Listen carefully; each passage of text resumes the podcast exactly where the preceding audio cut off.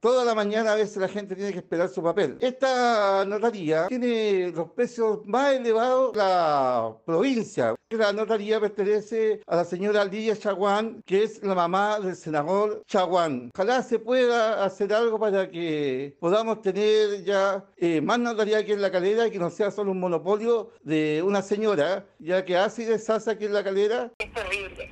A la hora que uno vaya, eso está colapsado. Tenemos abuso de precio, está colapsado por a veces horas, la, hay filas y filas, no hay un toldo tampoco como, como para capear lo que es el sol o, o la lluvia o el frío. De hecho, la gente igual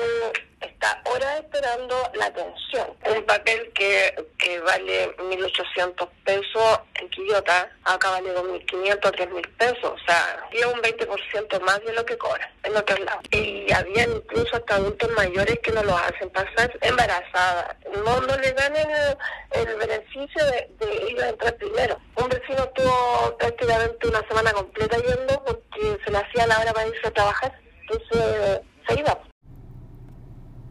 Desde hace un tiempo ya estoy recibiendo muchas denuncias en relación a la atención y funcionamiento de la Notaría de la Calera, dando cuenta de un sentir ciudadano que señala la mala calidad de este servicio, abuso en los valores de los documentos tramitados, horas de espera e incluso una atención muchas veces poco humana.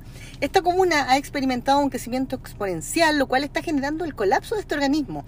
Por esto mismo, oficié a la ministra de Justicia para que tome cartas en el asunto y junto al Poder Judicial determinen la creación de una segunda notaría para este sector del distrito que yo represento no puede ser que un servicio tan vital para la comunidad esté sujeto a un monopolio, considerando que además esta notaría de la señora Lidia Chaguán tiene el privilegio de estar amparada por ley para ser vitalicia.